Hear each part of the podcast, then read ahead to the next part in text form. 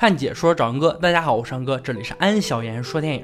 今天安哥给大家讲一部单身就会变成动物的电影《龙虾》。废话不多说，让我们开始说电影吧。据说在不久的将来，单身也是一种罪。人们已经生活富裕的不愁吃不愁穿，社会看起来一片和谐。但如果你一个人独自走在街上，那么警察就会来盘问。只要被发现没有伴侣，就会立马被抓起来，因为这个社会认为美好就必定要成双成对。一旦落入单身，的境地就会被送到酒店里去和其他单身者进行配对儿，这绝不是个好地方。但这里是单身人士最后的自救之地。在入住酒店开始的四十五天之内，必须配对成功，脱离单身。如果在四十五天内无法配对成功，就会被带到动物转换室变成动物。因为只有脱离单身的人才有作为人的资格存活于世。大卫因为离婚而单身，被送到酒店。他带着一条狗，那是他单身的哥哥变的。酒店里的规矩又多又刻薄，单身者不能使用排球场和网球场，因为这些是双人运动，仅供情侣使用。单身者只能打壁球或者高尔夫。入住单人房，直到找到匹配者，才能升级为双人房。所有的私人物品将被没收。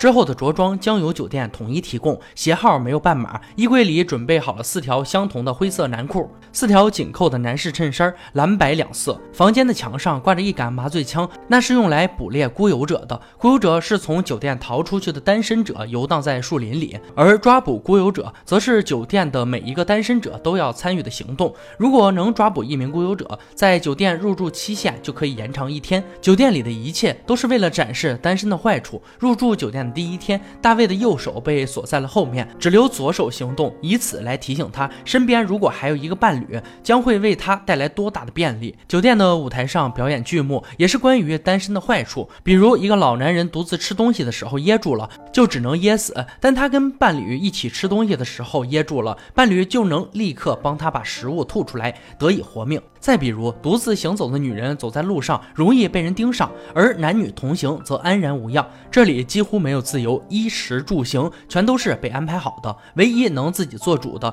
就是选择配对失败后将要变成的动物。大卫选择的是龙虾，原因是龙虾能活一百多年，流着贵族一般的蓝血，并始终保持生育能力。如果大卫能像他的瘸腿朋友那样，从进入酒店第一天起就定下目标，一定要配对成功了才出去。也许他也能像那位瘸腿朋友一样成功，但是他搞砸了。他也不是没有努力，实际上他寻找的伴侣方式还是受那位瘸腿朋友的启发。瘸腿朋友的最大希望就是能找到一个同样瘸腿的女人配对儿，但这样的女人太少见了，所以他改变了目标，盯上了一个总是流鼻血的女人。只要能像她一样总是流鼻血，就能配对成功。他的办法是撞鼻子，每天都撞，每天都把鼻子撞出血来，于是他就有了流鼻血的毛病。配对成功，只有大卫知道这个谎言。但是瘸腿朋友进入了双人房之后，还可以住游艇。游艇观察期一过，他们就可以返回城市，开始成双成对的新生活了。酒店还分配给他们一个女儿，帮助他们解决矛盾和争吵。毕竟孩子是夫妻之间最好的调剂品。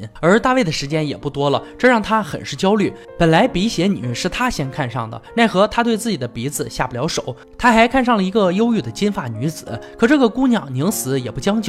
隔天，他就变成了一只动物。最后，大卫去狩猎的车上碰到了那个喜欢牛奶饼干的女人，可大卫对她一点儿也提不起兴趣。虽然对方主动提出要去他的房间聊聊，对方甚至暗示他，如果他再找不到伴侣，就打算跳楼了。可是大卫还是无动于衷，没有情感却装作感情充沛，要比有情感装作冷漠无情难多了。他实在办不到。没想到那个女人真的从窗户上跳了下去，但尴尬的是，她并没有摔死，还撒了满地的饼干和血迹，还有那回荡在。在空气中的呻吟声，大卫和一个短发女冷冷地看着这一切。这个冷漠的女人就是大卫最后决定要结合的。既然不能装作感情充沛，那索性就冷血无情好了。他只要把自己装作同样冷血，便能配对成功。当那个冷血女人假装被噎住的时候，他控制自己不去理会。这样的冷漠获得了冷血女人的青睐，然后他们就结合了。他们一起升级到了双人房，每天例行公事的性交、问候、看书，相敬如宾却。毫无感情。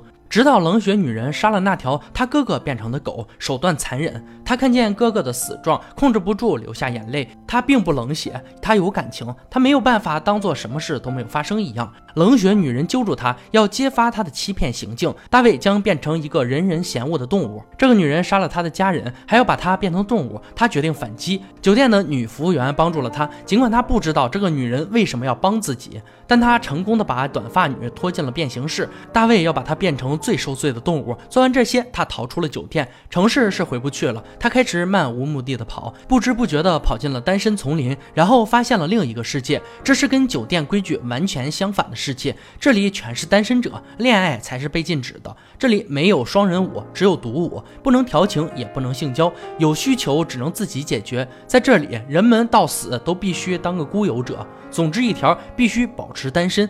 大卫看到两个偷偷接吻的男女正在受血吻之刑，他们被用刀片割掉了嘴唇，再被强迫接吻。血吻之刑不是最可怕的，据说最可怕的是血交之刑。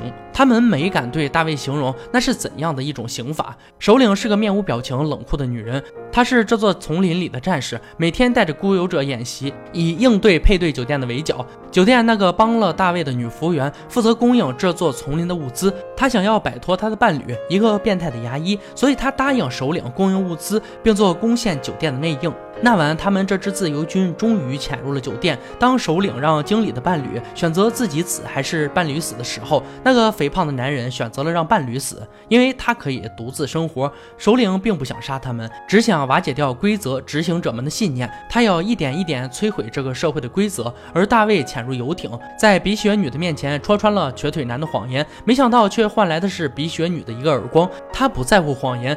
他在乎的是伴侣的牺牲。为什么这个人要拆散他们？谁说伴侣之间一定要有相同点？谁说有相同点就一定是美好的？非要维护关系理想化的美好，恰恰是关系最大的谎言。大卫转身离开，他打扰了这对真正的情侣。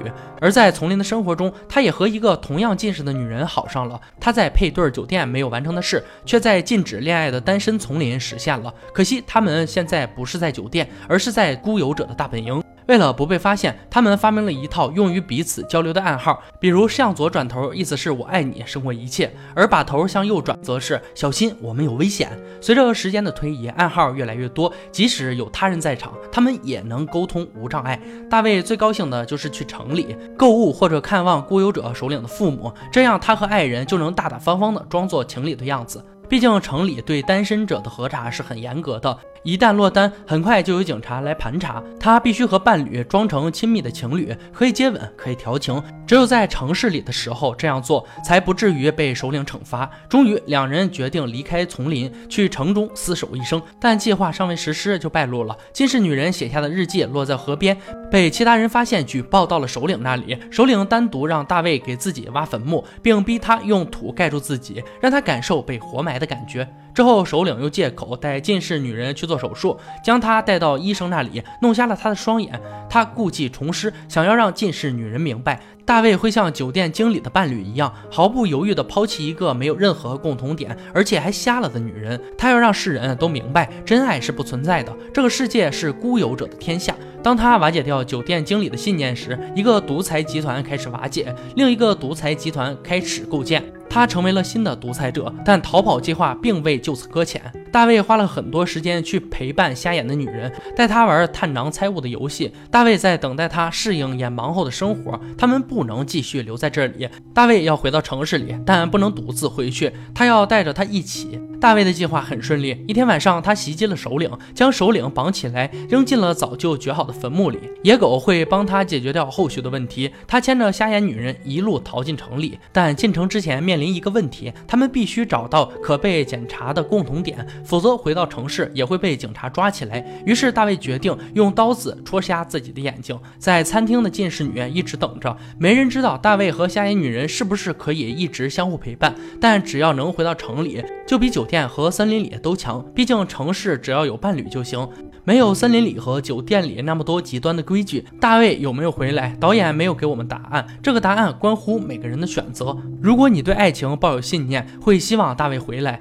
那么最后他们都会在黑暗中迎来结合的掌声。而如果你觉得爱情诚可贵，生命价更高的话，或许你会希望大卫当一只贵族龙虾，听听浪潮声。这也不是一种人生选择。可不管答案是什么，都是一种悲哀，因为一个非黑即白，让人必须二选一的社会，就是世界上最大的集权。电影到这里也就结束了。在这个架空的世界里，相爱的前提是相同，瘸子老婆也是瘸子。贪婪的人爱上贪婪的人，近视眼爱上近视眼。人们为了找到另一半，不择手段，甚至伪装成与对方相似的地方。这部电影的妙处在于，一边影射和讽刺浪漫爱情的荒诞和社会的架构性，一边描述真实淳朴的爱情。当我们爱上一个人，选择追求一个人，决定跟一个人结为伴侣，究竟是出于生理和心理上的需要，还是出于发自内心对他的欣赏？是对安全感的需要，对孤独的恐惧，还是享受与他在一起的幸福感？是有意识的算计，还是本能的向往去接近？但在现实生活中，有多少主动或者被动在一起相伴终生的伴侣们，真的遇见过爱情的发生？当然，这一切都不重要。人要活一辈子，苟且偷生才是最符合本质的生存需求。好了，今天解说就到这里吧。喜欢安哥解说，别忘了关注哦。看解说找安哥，我是安哥，欢迎大家订阅我的频道，每天都有精彩视频准时更新。我们下期再见。